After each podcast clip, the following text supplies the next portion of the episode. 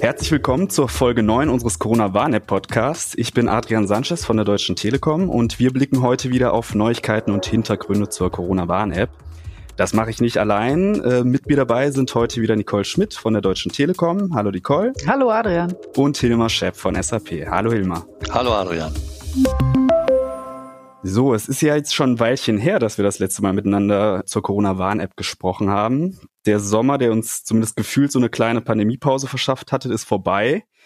Inzwischen haben wir Herbst und die Infektionszahlen steigen fast überall in Deutschland wieder rasant an. Nicole, schlägt jetzt die große Stunde der Corona-Warn-App? Äh, ja, das ist ein bisschen wie die Frage, ob sich die Feuerwehr freut, wenn es endlich mal brennt. Aber du hast äh, völlig recht, die aktuelle Lage ist schwierig. Täglich eine fünfstellige Zahl an Neuinfektionen und nur noch wenig Landkreise oder Städte, die da nicht auf Rot stehen. Das wirkt sich natürlich auch auf die Downloads der App aus. Im Moment beobachten wir täglich stramme sechsstellige Downloadzahlen. Verglichen mit dem Sommer ist das jetzt ungefähr drei bis viermal so hoch. Und wo genau liegen wir jetzt bei den Downloads? Also seit heute Morgen, 29. Oktober, bei über 21 Millionen. Ne? 21 Millionen Downloads. Ich finde, das ist eine stolze Zahl. Aber nochmal kurz zurück zur Frage nach der großen Stunde der App. Wir haben schon oft gesagt, und ich wiederhole das hier und heute auch nochmal, die App allein ist kein Viruskiller und sie schützt nicht vor einer Infektion. Die App hilft dabei, Infektionsketten schneller zu durchbrechen, denn sie hilft andere Mitmenschen und dabei auch viele Unbekannte früher vor einer möglichen Infektion zu warnen. Wir sind jetzt in der zweiten Welle der Pandemie, die auch die erste Welle deutlich überragt. Und es ist gut und wichtig, dass wir die Corona-Warn-App haben. Und wie die Downloads zeigen, sehen das ja auch große Teile der Bevölkerung so. Aber sie muss immer mit den anderen Maßnahmen zusammengedacht werden, also mit Abstand, Maske, Handhygiene und Lüften. Ja, Nicole, wenn ich da mal eben, äh, wie heißt im Fußball so schön reingerätschen darf. Gerne. Wir haben während des Sommers hin und wieder den Vorwurf bekommen, bei der App sehe ich ja nichts, da passiert nichts, ich weiß gar nicht, ob die überhaupt arbeitet. Und jetzt kriegen wir oft Anfragen, übrigens mit Screenshots der App, wo der Nutzerstatus auf Rot steht und acht, neun oder sogar zehn Risikobegegnungen gemeldet sind. Das heißt, die Maschinerie läuft also und hat jetzt zur zweiten Welle auch entsprechend Last auf dem System. Und ohne Zweifel ist die Corona-Warn-App damit in der aktuellen Situation auch ein wichtiges, sehr wichtiges Hilfsmittel, um Kontakte zu informieren und die schon am Anschlag arbeitenden Gesundheitsämter natürlich äh, so gut es geht zu unterstützen. Und sag mal, was sind denn das für Screenshot-Anfragen, die ihr da bekommt?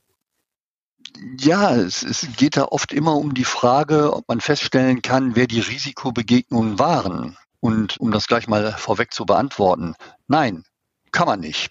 Das schließt der Datenschutz aus und es lässt sich nur eingrenzen, an welchem Tag der riskante Kontakt stattgefunden hat. Und das, und das möchte ich hier auch mal betonen, wirklich nur bei riskanten Begegnungen, also der rote Bildschirm, bei Begegnungen mit niedrigerem Risiko, also der noch der grüne Bildschirm, wird der Tag dem Prinzip der Datensparsamkeit folgend nicht angezeigt. Okay, da sind wir auch beim Stichwort Datenschutz. Es mehren sich ja die Stimmen, die sagen, die App könnte viel wirksamer sein, wenn sie mehr Daten erhebt und preisgeben würde. Zahnloser Tiger hat ein Ministerpräsident sie sogar genannt. Was sagst du dazu, Nicole?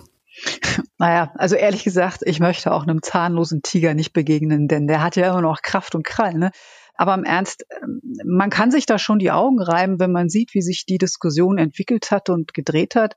Wir haben im Frühsommer ja sehr viel Zeit und Aufwand investiert, um Datenschutzbedenken auszuräumen und auch über den hohen Datenschutzstandard aufzuklären, der hier in der App umgesetzt wurde. Aber die Entscheidung, was die App kann und darf, äh, das trifft nicht die Industrie, also nicht SAP und Telekom, sondern äh, das macht der Auftraggeber und das ist das Robert Koch Institut. Und übrigens, äh, ich werfe das mal so kurz und knapp hier nochmal ein. Wir haben ja ein Nachbarland, das hat im Juni, also ein paar Tage vor Deutschland, seine Corona-Tracing-App gestartet. Und dort wurde eben ein zentrales System eingesetzt. Das heißt, der Datenschutz war eben doch nicht so hoch angesetzt wie hierzulande bei uns. Und die Downloadzahlen waren dann eher bescheiden und die App ist dann letztlich wegen fehlender Akzeptanz sozusagen eingestampft worden. Letzte Woche wurde dann eine neue App gestartet. Und Adrian, willst du mal raten, welchen Ansatz diese App jetzt verfolgt? Hm, ich tippe mal auf dezentral. Richtig getippt. Wer hätte das gedacht? Also Spaß beiseite. Ohne ein solides Maß an Datenschutz haben es solche Projekte wirklich sehr, sehr schwer. Das ist so. Okay, aber was ist denn mit den Funktionserweiterungen der App, äh, die den Datenschutz nicht auflösen? Ist das denkbar? Was, was kommt da noch? Ja, aber auch hier nochmal. Ne? Die Entscheidung trifft da, wie gesagt, das Robert Koch Institut, also auch der Auftraggeber.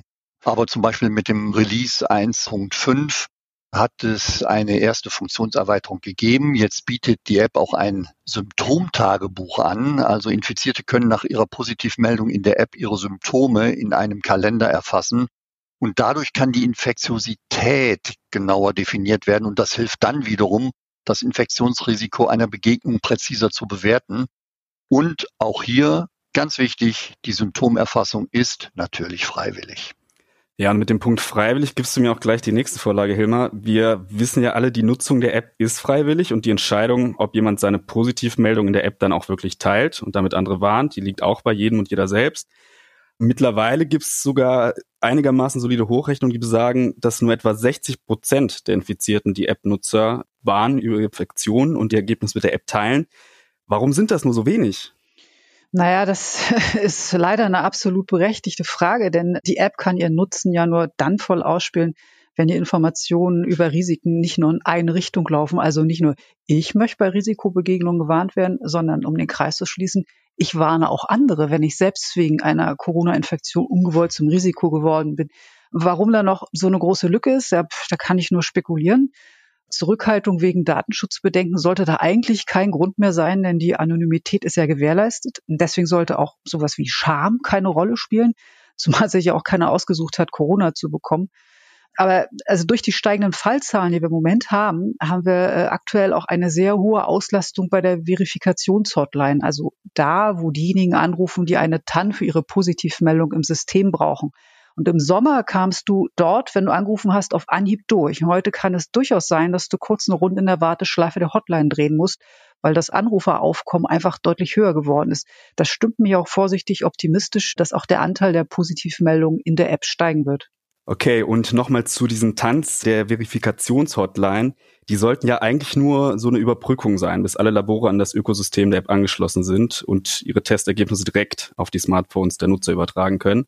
Aber das funktioniert immer noch nicht für alle Labore. Also über 90 Prozent der niedergelassenen Labore, die auf Covid-19 testen, sind inzwischen an die digitale Prozesskette angeschlossen. Bei denen funktioniert das auch. Aber nach wie vor gibt es hauptsächlich einen haarsträubend simplen Grund, warum jemand sein Testergebnis nicht direkt in die App kriegt. Auf dem Formular fürs Labor ist das Häkchen zur Datenübertragung an die Corona-Warn-App nicht gesetzt. Wer also zum Test geht und sein Ergebnis digital in der App will, unbedingt an die Dateneinwilligung und an das analoge Häkchen setzen denken. Dann klappt's auch. Alles klar. Gut, dann machen wir in das Thema auch mal einen Haken und kommen zu einem anderen Punkt. Europa und der grenzübergreifende Datenaustausch der Warn-Apps. Die deutsche App ist inzwischen kompatibel mit Irland und Italien, richtig, Hilmar? Das ist korrekt so. Und diese beiden Länder haben ihre nationalen Warn-Apps als erste an das europäische Gateway, also eine Art grenzübergreifenden Austauschserver angeschlossen. Und bis zum Jahresende ist dann geplant, 16 nationale Warn-Apps aus der Europäischen Union einzubinden. Auch bei diesem grenzüberschreitenden Datenaustausch, da bleibt die Anonymität der Nutzer jederzeit gewahrt. Das ist wirklich ein ganz, ganz wichtiges Kriterium. Also wer den europäischen Datenaustausch nutzen möchte, der muss eben darauf achten, die Corona-Warn-App ab der Version 1.5 auf dem Smartphone zu haben und darüber hinaus ist nichts weiter nötig. Also ein EU-Modus oder sowas ähnliches muss nicht aktiviert werden. Wunderbar, das klingt doch sehr gut. Und damit kommen wir auch zum Schluss. Das war die neunte Folge unseres Corona-Warn-App-Podcasts. Danke Hilma und danke Nicole und vielen Dank auch fürs Zuhören. Und wer weiter in Sachen Corona-Warn-App auf dem Laufenden bleiben will und keine Folge verpassen will, der kann uns gerne abonnieren. Ich sage Tschüss und bis zum nächsten Mal. Tschüss. Tschüss.